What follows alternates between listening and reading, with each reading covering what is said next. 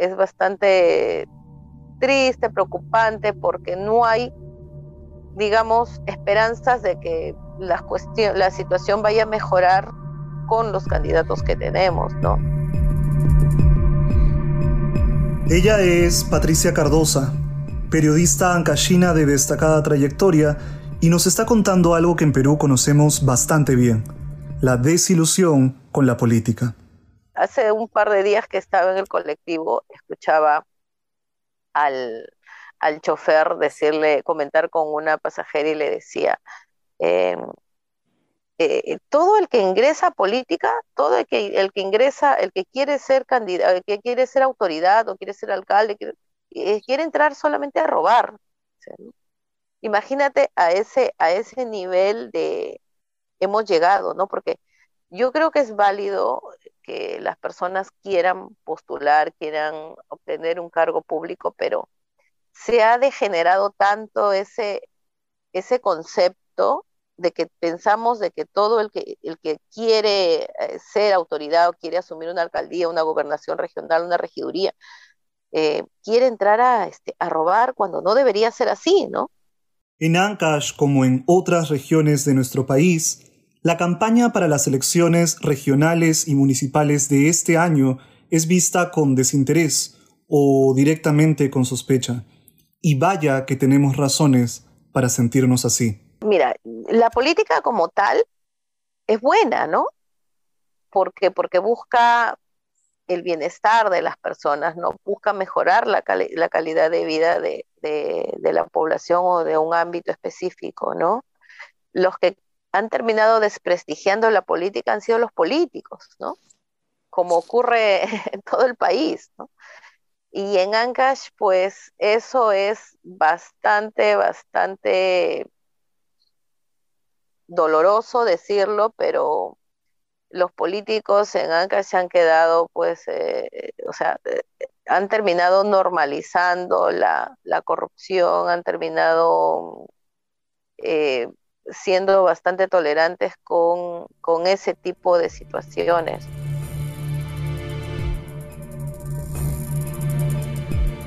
Y es que, como veremos más adelante, la ciudadanía en Ancash viene experimentando situaciones muy duras. Hablamos de corrupción, pero también de traiciones, crímenes políticos y una constante inestabilidad que parece no tener final. Los políticos en Ancash han terminado en la cárcel por robar, pero también por matar. Es el caso de César Álvarez, el presidente regional de Ancash entre el 2007 y 2014. Sin embargo, en Lima, a casi nadie parece interesarle lo que pasa en Ancash, al menos no hasta que sucede un gran escándalo como el asesinato del ex consejero regional Ezequiel Nolasco, allá por marzo de 2014. Ese, ese crimen fue el detonante, digamos, para que, Lima que, siempre ha creído que es el Perú, voltee la mirada pues a Ancash, ¿no? Eh, nosotros ya veníamos denunciando desde mucho tiempo atrás una serie de irregularidades, una serie de crímenes extraños que ocurrían en Ancash y que estaban todos vinculados a César Álvarez, ¿no? Pero eh, nunca teníamos eco en, en nuestras denuncias en Lima. Así como Ancash, otras regiones del país viven situaciones similares desde que inició el proceso de descentralización en el año 2002, hace 20 años, y el desinterés desde Lima, la capital peruana, también es estremecedor en todos estos casos. Hoy, en Debajo del Puente, ¿qué ha pasado en estos 20 años de descentralización? ¿Por qué la política regional y local muestra tantos problemas? ¿Cuál es la responsabilidad de Lima en este escenario y qué nos dice todo esto cuando estamos eligiendo nuevamente a nuestras autoridades locales y regionales? Hola, yo soy Noelia Chávez. Y yo soy Daniel Encinas. En este episodio hablamos bastante de Ancash, una región que está tan cerca y a la vez tan lejos de Lima. Pero lo que pasa en la política ancashina nos enseña algo más amplio del país, sobre los entrampamientos y las oportunidades del proceso de descentralización. Estamos en septiembre de 2022.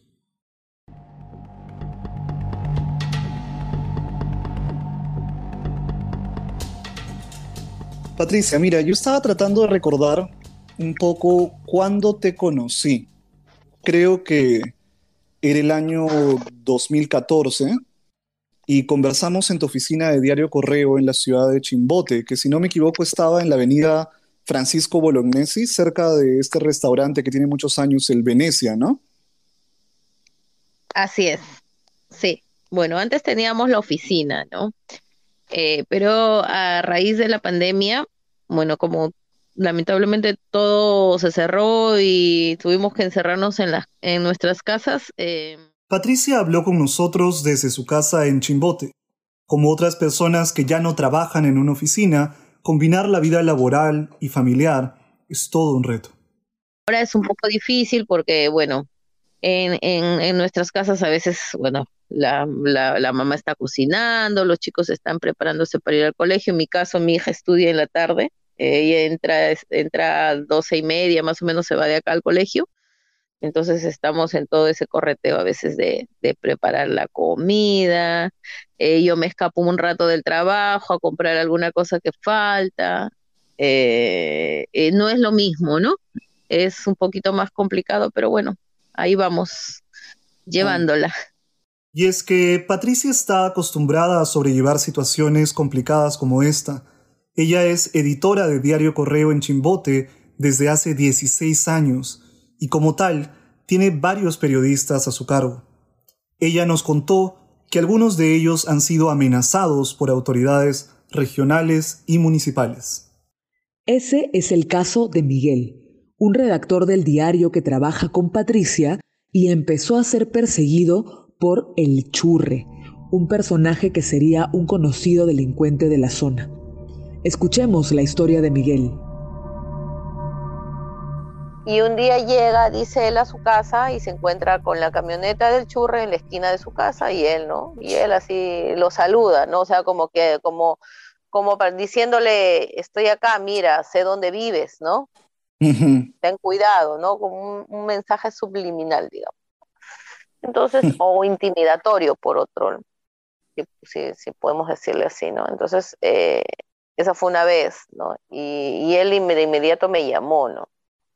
Y en ese momento, pues, este, yo lo que hacía era, bueno, informar al, a la gente de Lima y, ver, pues, de qué manera eh, podíamos protegernos, ¿no? O podíamos tomar algunas medidas por nuestro lado, porque denunciar era por demás, ¿no? Sabíamos que no iba a hacer nada porque la policía, como te repito, estaba al servicio de Álvarez, igual la fiscalía. Como escucharon, Patricia sospecha que el churre estaba intimidando a su equipo por encargo de César Álvarez, el entonces presidente regional de Ancash. Estamos hablando de su segundo periodo, luego de ser reelegido en el 2010. Por encargo de Patricia, Miguel toma precauciones. Empieza a usar diferentes rutas para llegar a su casa y sin embargo se sigue encontrando al churre una y otra vez. O sea, lo estaban siguiendo por todos lados al hombre, ¿no? Entonces eh, había igual un temor, pero eso no impidió que dejemos de, de publicar información nunca, ¿no? No, no dejamos de hacerlo. No dejamos que el miedo se apodere de nosotros de, definitivamente había miedo, ¿no? Pero eso no impedía que continuemos trabajando. Y situaciones así han ocurrido, pues, con varias, con varias personas, ¿no?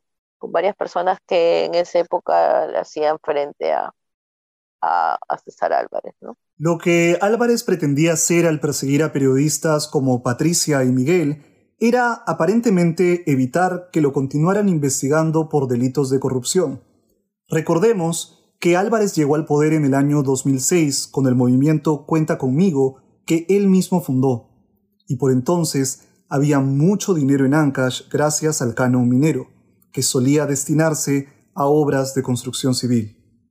En aquella época era se conocían bastante varias modalidades delictivas que usaban el entorno de Álvarez para hacerse de las obras, ¿no?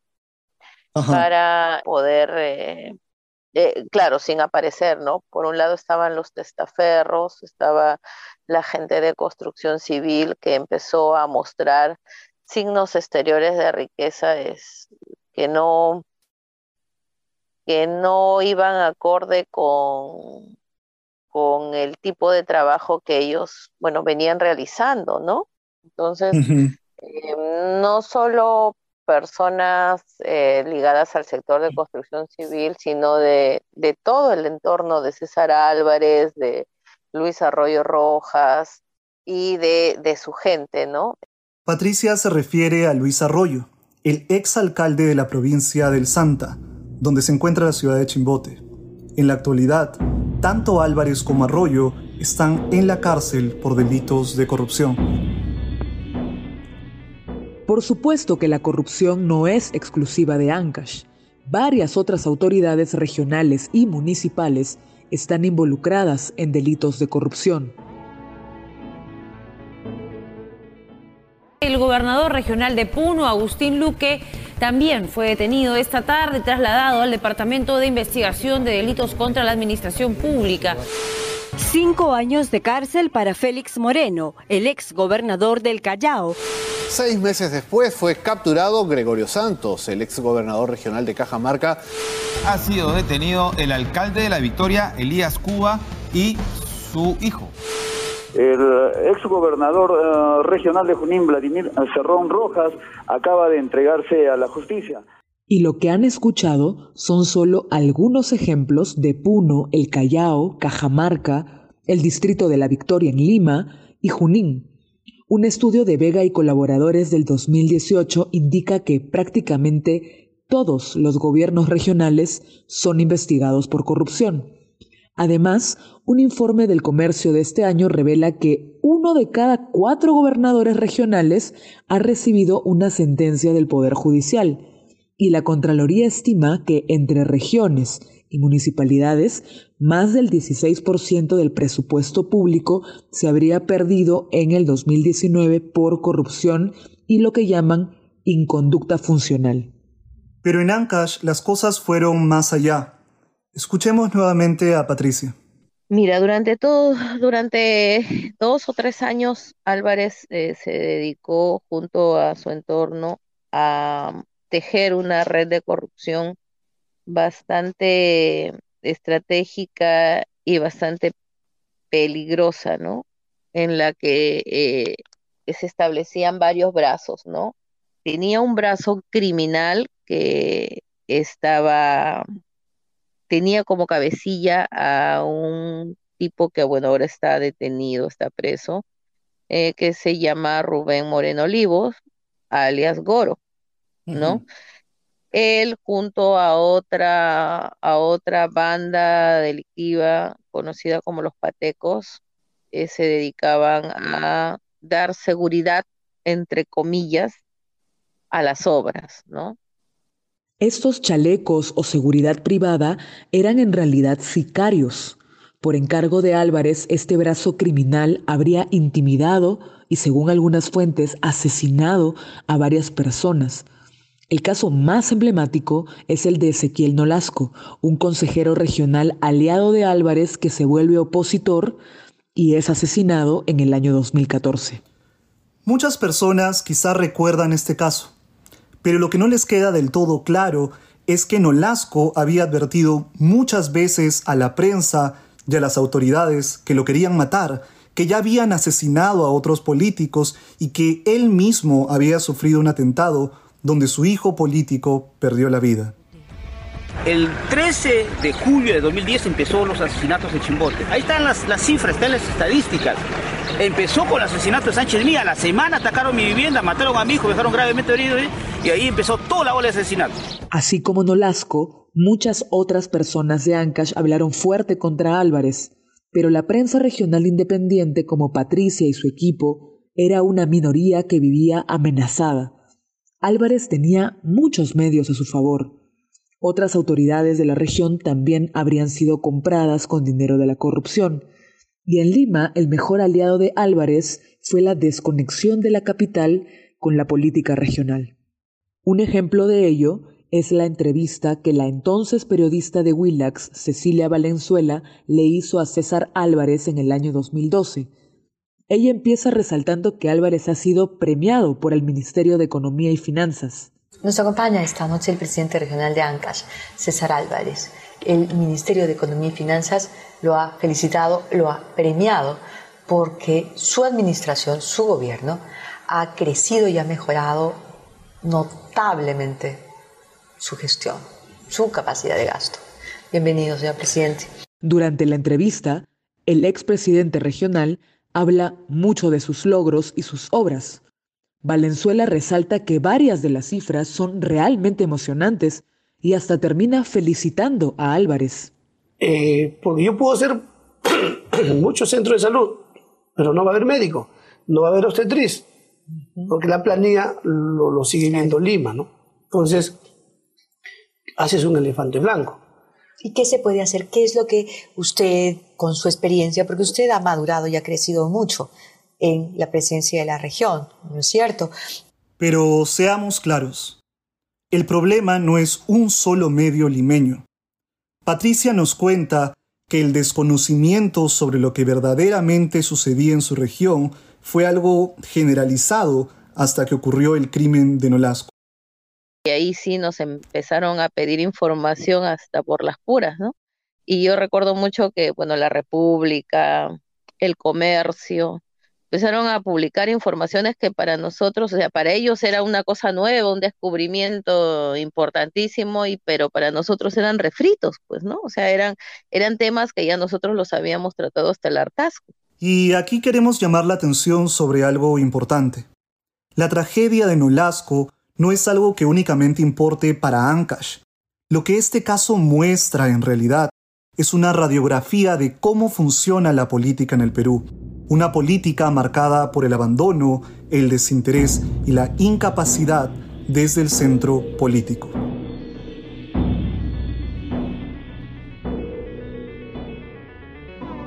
Al regresar de la pausa, hablaremos de la actualidad de Ancash y otras regiones y mostraremos cómo, en términos más generales, la reforma de descentralización del año 2002 agravó las distancias políticas en el territorio peruano. Escuchemos lo que nos dijo el reconocido antropólogo Eduardo Bayón sobre la descentralización. Alimentó la pobre conexión entre la política nacional, la regional y la local agravando un sistema de representación que ya era fragmentado, incongruente y con una muy pobre articulación entre niveles de gobierno y gestión. Y finalmente creo que en el contexto de la reforma ni se promovieron, menos aún se consolidaron, espacios de poder territorial que sean contrapeso del poder nacional. Ya regresamos. Y tu bahía sin igual, tierra de linda mujer, y tu ambiente tropical, donde nacen las estrellas para el arte nacional. En música los rumbané, en volei la selección. En fútbol el José Galvez, José Galvez es campeón. Regresamos con Debajo del Puente. Nos tomamos un break para reforzar los cimientos de este puente que busca conectarte con todos los agentes de nuestra realidad nacional. Seamos puente, compartamos lo que sabemos.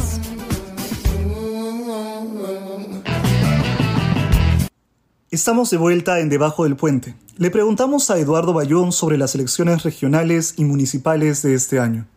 Hay 242 listas regionales. Esto es 9.6 listas, pero hay regiones como el Callao, 16 listas, Arequipa, 15 listas, que tienen una fragmentación gigantesca. Eh, hay 1.504 listas provinciales, o sea, casi 8 listas eh, por provincia. Y hay 9.689 eh, listas distritales, es decir, más de cinco listas por distrito. Una fragmentación bien grande. y una fragmentación que lo que indica es eh, la naturaleza y el calado de, digamos, de la crisis de político que estamos viviendo y que hace muy urgente abordarla. Tantas opciones electorales generan una alta incertidumbre entre la ciudadanía que tiene que ir a votar. La incertidumbre se eleva aún más cuando consideramos que muchas veces no está ni siquiera claro quiénes son las personas que postulan. Patricia nos cuenta un poco más sobre esto. Mira, ha habido cierto desconcierto porque eh, sabes que en el, jurado hay ciertos plazos y, hay una serie de, impedimentos, de tachas eh, que han estado ocurriendo en estos días, ¿no? Entonces había candidatos que a los que el jurado ha iniciado procesos de exclusión, hay otros que han sido tachados, eh, de, uno, de 13 candidatos más o menos que, que habían para el gobierno regional, ahora tenemos cuatro se han quedado cuatro o cinco, me parece que hay, hay uno que ha sido reincorporado recién. Algo similar sucede a nivel municipal. En la municipalidad provincial del Santa, que es la más grande de Ancash, tenemos 13 candidatos. Esa, esa gran cantidad de, candidatos pues termina este, también perjudicando una elección que pueda ser, digamos, correcta o que nos pueda dar la esperanza de que las cosas mejoren. Y en, y en la municipalidad de Nuevo Chimbote, que es también el distrito más grande de Ancash, eh, bueno, tenemos alrededor de nueve candidatos, me parece. Lo peor de todo es que la calidad de las candidaturas es muy baja en todo el país. Muchas personas que quieren tener un puesto de autoridad son novatas, es decir, esta es su primera vez postulando, y como consecuencia, la incertidumbre de cómo será su gestión continúa una vez que las autoridades son elegidas. Yo diría con la situación política más general, la situación política del país, eh, digamos, el nivel de incertidumbre que se manifiesta de distinta manera eh, en, los, eh, en los territorios.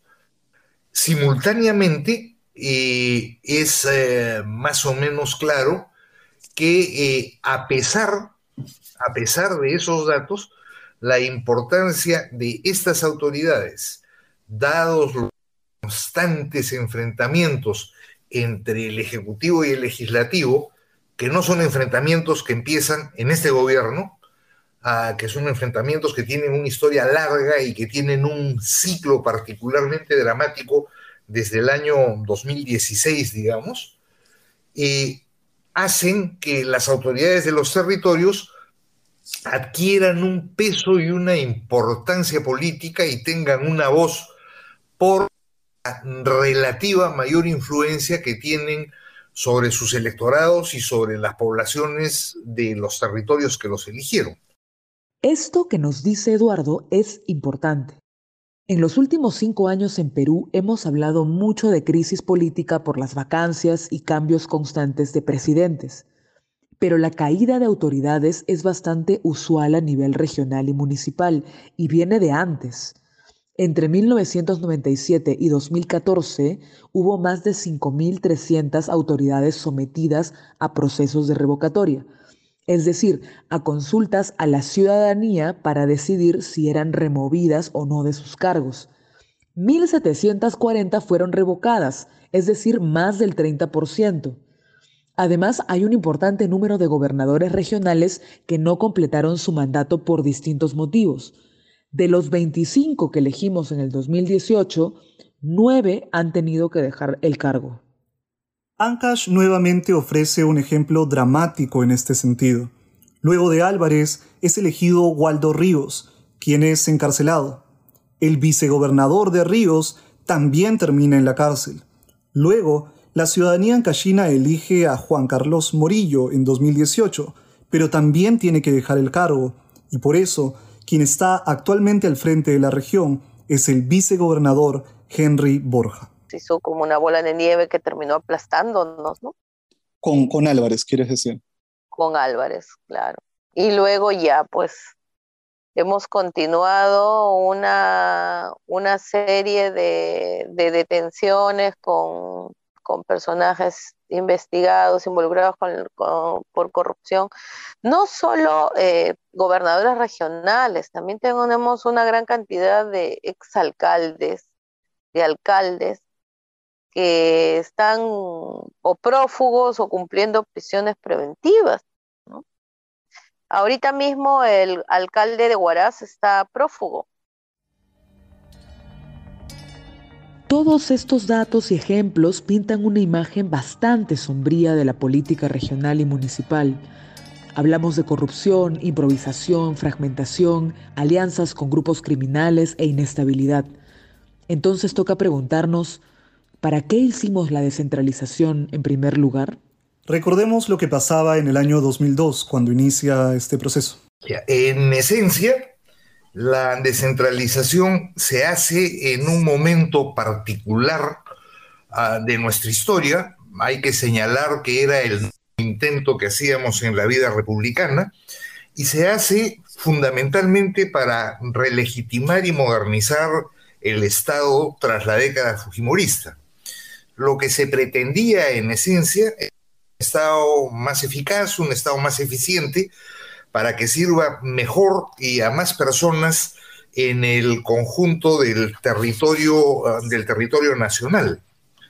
Ah, pretenciosamente se eh, esperaba de la descentralización el desarrollo integral del país, como se estableció casi literalmente tanto en la ley de bases de la descentralización como en la propia constitución. Entonces, la descentralización se hace en un contexto en el que salíamos de un autoritarismo. Pero además, otros países de América Latina también venían emprendiendo sus propias reformas de descentralización en las últimas décadas. Eduardo también nos recuerda que la descentralización peruana fue una lucha histórica.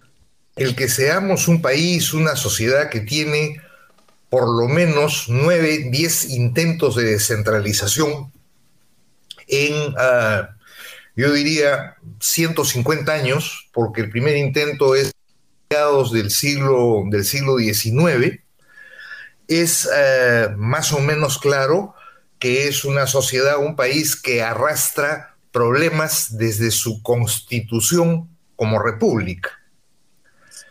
Eh, un asunto que nos cuesta trabajo entender es que somos una república curiosa, nos declaramos tales y sin embargo esclavitud y servidumbre se mantuvieron en el caso de por lo menos 40 años después de la constitución de la República y en el caso de la servidumbre en sentido estricto hasta la reforma agraria de Velasco Alvarado. Campesino, el patrón ya no comerá más tu pobreza. Ese tipo de problema con un centro eh, muy grande, eh, un centro eh, que se benefició de los recursos, ah, de los recursos del conjunto ah, y un territorio poco articulado y poco estructurado y siempre articulado y estructurado en relación a Lima. Observemos nuestras vías de comunicación, los aeropuertos, la Las expectativas de la descentralización no se han cumplido una reforma de esta envergadura que cambia la organización del Estado y la distribución del poder no ha tenido los resultados esperados. Lo que tenemos eh, es una eh, reforma con un muy fuerte sesgo administrativo y en menor medida con un eh, sesgo político, en donde se postergaron definitivamente las dimensiones fiscal y económica y por lo menos año 2015, que empieza a abordarse limitadamente, la dimensión territorial estuvo, eh, estuvo ausente. Por lo tanto, y en sentido estricto, eh, no obstante a los logros de la descentralización, eh, creo que seguimos muy lejos de lo que se pretendía. Para algunos, estos problemas de la descentralización podrían ser suficientes para plantear un retroceso en el proceso, para recentralizar aún más el país. Pero Patricia nos ofrece otra perspectiva. yo creo que la descentralización es buena, ¿no? Eh, porque desde, desde las regiones siempre hemos estado cuestionando el centralismo que hay, que hay en Lima y, y, el hecho de que ellos crean que solo sus problemas son importantes, solo lo que les pasa es importante, y lo hemos visto por décadas, incluso con el terrorismo, ¿no? Que, al, que al que ellos, el, el, terrorismo les parecía lejano a Lima hasta, hasta que llegó a Lima, ¿no? Entonces, eh, lo mismo pasa con, la descentralización. Yo creo que es buena la, descentralización siempre y cuando vaya con las herramientas y con, y con toda una serie de acciones que permitan a, a las, a las regiones eh, impulsar una descentralización efectiva, ¿no? una descentralización eficiente que impacte en la población. ¿No? Y creo que eso que, que no, ha, no ha sido así, ¿no? Creo que no han sido suficientes los esfuerzos de, de los gobiernos, de los regímenes este, que están a cargo de este proceso. Y, como plantea Eduardo Bayón, es muy poco realista pensar que la ciudadanía va a renunciar alegremente a la descentralización. No es que la descentralización haya sido un error. Eh, revertirla más aún en el tiempo que corre y en uh, las características complejas que, tiene que tienen las distintas polarizaciones que estamos viviendo como sociedad, sería definitivamente un despropósito, porque más allá de todos los pecados de la descentralización, y son muchos, mal que bien la descentralización acercó un poco más el Estado, lo hizo eh, más visible. Y a pesar de las críticas que existen en los territorios a, sus autoridades, gobernadores, alcaldes, etcétera, etcétera, a pesar de todas las limitaciones de la descentralización, uh, mi certeza es que la gente no aceptaría que le quiten lo que sienten que con todos esos vicios y pecados les han permitido avances y les han permitido tener algún tipo de injerencia en decisiones que están ligadas a su vida de todos los días. Entonces, si el dilema es uh, desaparecerla, eh, en teoría, inventar un nuevo proceso o replantearla radicalmente en el contexto de una reforma más amplia del Estado, yo me voy por el, uh, por el segundo camino, ¿no es cierto? Lima, por lo demás, no es un centro de virtud política, ni en el ámbito del gobierno nacional y el Congreso, ni a nivel de las municipalidades. Basta con observar a los candidatos que encabezan las encuestas y el paupérrimo desarrollo urbano de la ciudad. Lo que parece evidente es que se necesita mejorar la descentralización. El problema es que las reformas necesarias para lograrlo no se están abordando. Le corresponde al Congreso y a la ciudadanía en su conjunto hacer los cambios, pero ese es un trabajo de mediano y largo plazo que no tiene vistos de empezar pronto. Y en el corto plazo, quizá lo más difícil es seguir conviviendo con las contradicciones de la descentralización, admitiendo que a estas alturas es un aspecto fundamental de nuestra libertad como ciudadanas y ciudadanos, porque nos permite elegir a nuestras autoridades. Pero al mismo tiempo, también debemos reconocer que esta libertad tiene, por así decirlo, sus costos o desventajas. Estos últimos son los que debemos buscar revertir, teniendo siempre presente que, bueno, que Lima no es el Perú.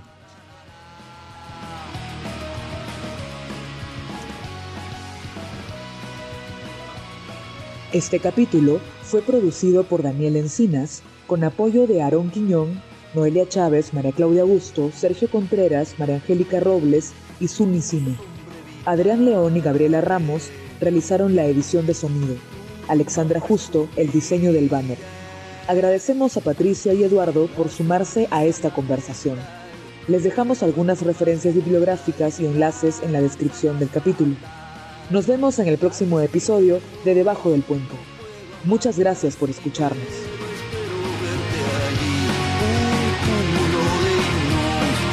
ayer y sin tu voz te encubrirás en un disfraz, harás tu gesto más mordaz, toda la insensibilidad del asesino del amor, un criminal en un diván, un criminal en un desván, un criminal en un sedán, el asesino de la ilusión.